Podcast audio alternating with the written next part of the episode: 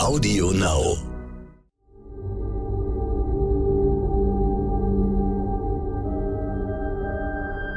Es ist Dienstag, der 12. Juli. Hallo und herzlich willkommen zum Stern-Podcast Ukraine die Lage mit Carlo Masala, dem Militärexperten und Politikprofessor von der Bundeswehr-Universität München und mit mir, Stefan Schmitz, aus dem Hauptstadtbüro von Stern und Kapital.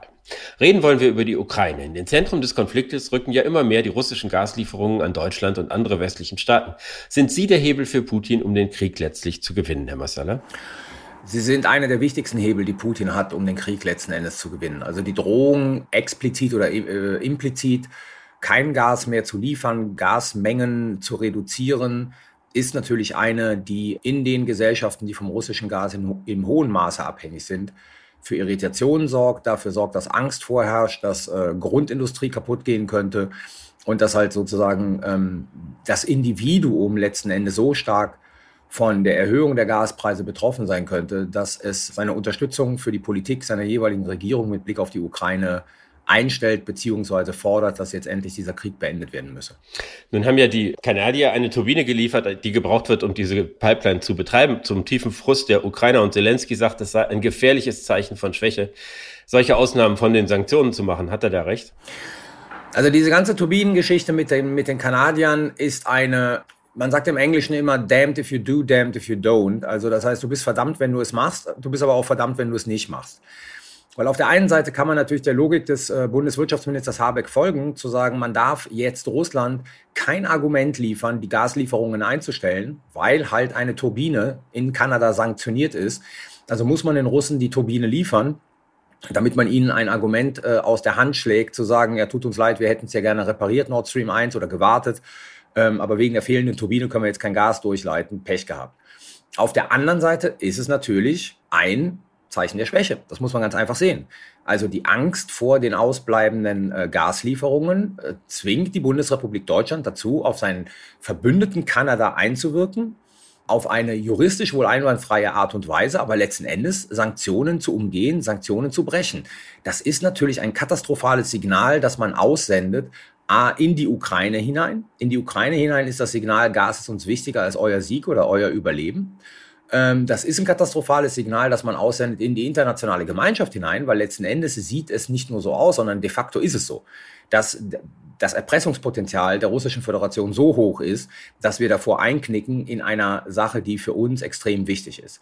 Also von daher hätte er es nicht gemacht, wären Konsequenzen auf uns zugekommen, die möglicherweise katastrophal gewesen wären. Jetzt hat das gemacht und gibt damit ein katastrophales Signal nach außen. Aber ist es denn bei Sanktionen nicht so, dass es grundsätzlich darauf geachtet werden muss, dass sie dem, den man treffen will, mehr schaden als einem selber? Das ist die Natur der Sanktionen. Das ist in der Tat richtig. Nun hat man sich aber ähm, auf so umfassende Sanktionspakete eingelassen, bei denen es von Anfang an klar ist, dass sie auch uns schaden. Und jetzt ist Gas nicht sanktioniert. Das wird ja oftmals sozusagen in dieser ganzen Diskussion ja auch falsch dargestellt.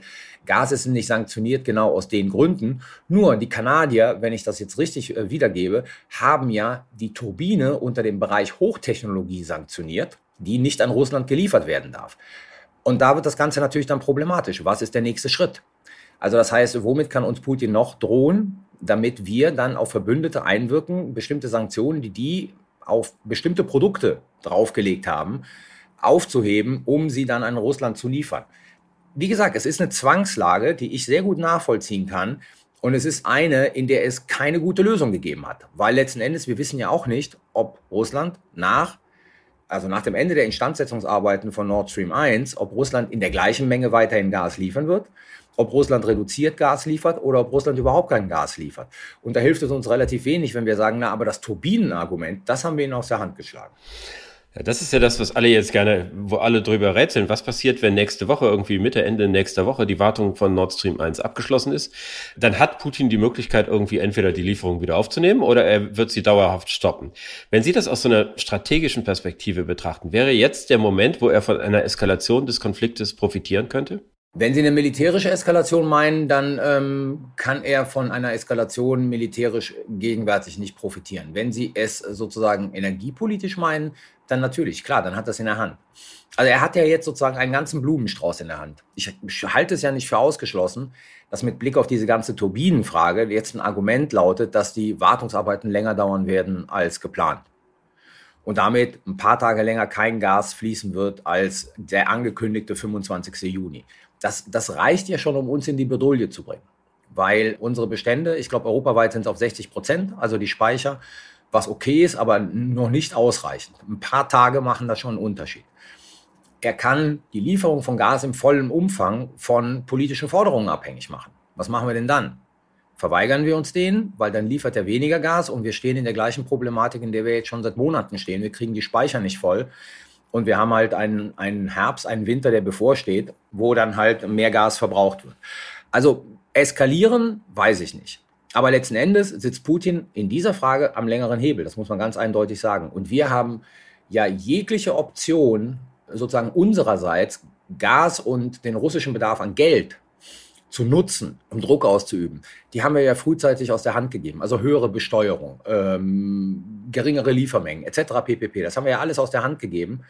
Und damit haben wir Putin sozusagen das Instrument gegeben, uns zu erpressen. Und ob er das, dieses Instrument vollumfänglich nutzt oder nur halb nutzt, das werden wir jetzt in den nächsten Wochen sehen. Man kann den Eindruck kriegen, dass die Lage von Putin jetzt aktuell so gut ist wie schon lange nicht mehr. Er hat ja irgendwie massive Probleme in den ersten Monaten des Krieges gehabt. Und jetzt scheint es so, dass er auf dem Schlachtfeld in der Ukraine die russischen Streitkräfte überlegen sind und dass gleichzeitig er den Westen massiv mit diesen Energiedingen unter Druck setzen kann und irgendwie eher auf dem Weg ist, ein positives Ende des Konfliktes für sich zu finden als die Ukrainer. Man darf nicht verkennen, dass Ihre Ausgangsbeobachtung durchaus richtig ist. Also Putin sitzt fest im Sattel. Sanktionen wirken zwar in Russland, aber nicht der Gestalt, dass sie diesen russischen Staat in die Knie zwingen. Die Gasfrage spült ihm weiterhin unglaubliche Summen in die Kasse, mit, der, mit dem er den russischen Staat finanzieren kann. Ähm, Im Donbass ist er militärisch auf dem Vormarsch. Wir müssen jetzt, ich meine, das große Fragezeichen äh, ist, wir werden vielleicht noch später darauf zu sprechen kommen, das große Fragezeichen ist, was passiert jetzt mit dieser ukrainischen Gegenoffensive? Wie effektiv wird die sein? Wir sehen, wenn wir sozusagen rein militärisch in die Ukraine gehen, dann sehen wir natürlich, dass die Russen weiterhin erhebliche Probleme haben. Also sozusagen, sie benutzen immer mehr Raketen, weil ihre Truppen sozusagen ausgelaugt sind. Diese Raketen sind unpräzise das sind alles Sachen, sozusagen, wo man sagen kann, militärisch ist das jetzt nicht äh, die brillante Operation, die wir da vorfinden, aber letzten Endes ja. Also, wie gesagt, Donbass möglicherweise komplett in der Hand von Russland. Dann die Frage, was die ukrainische Gegenoffensive, wenn sie denn kommen sollte, bringen wird. Ähm, wenn die nicht viel bringt, kann das auch eine entscheidende Wendung in diesem Krieg herbeiführen. Und politisch ist Putin nicht isoliert. Also der globale Süden ist weiterhin sehr zurückhaltend, Russland zu verurteilen.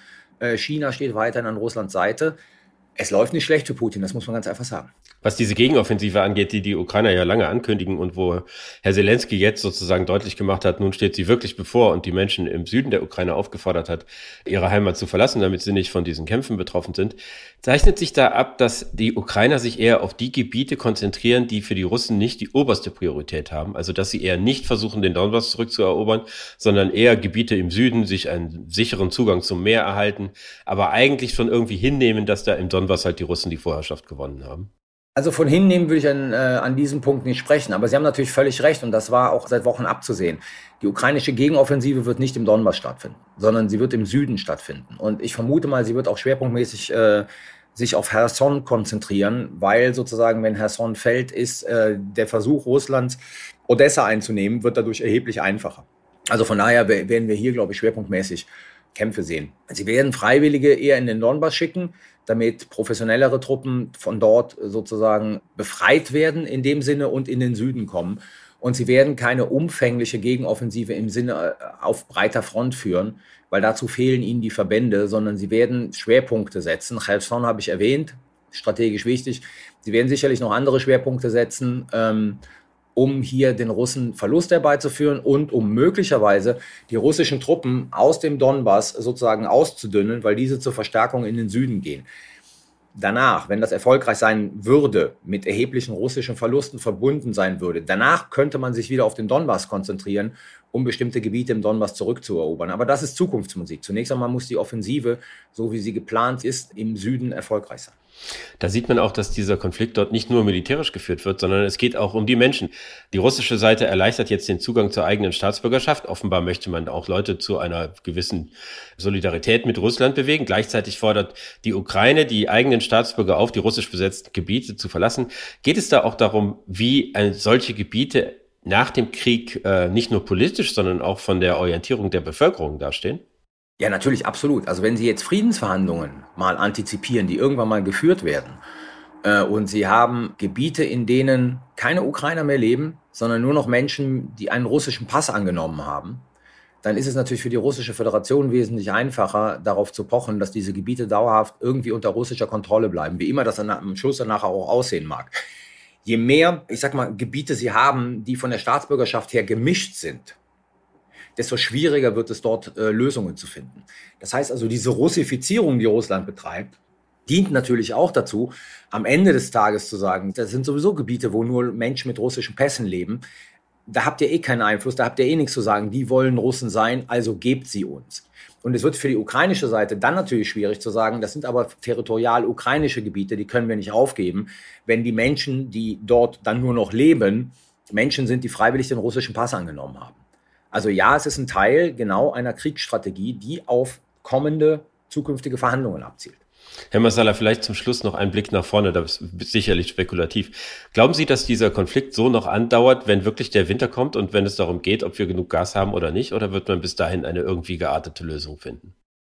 Nein, ich befürchte, dass dieser Konflikt noch andauern wird und dass wir durch den Herbst und durch den Winter gehen, damit Putin aus seiner Strategie heraus die Möglichkeit hat, hier nochmal an der Spirale sozusagen der gesellschaftlichen Probleme zu drehen.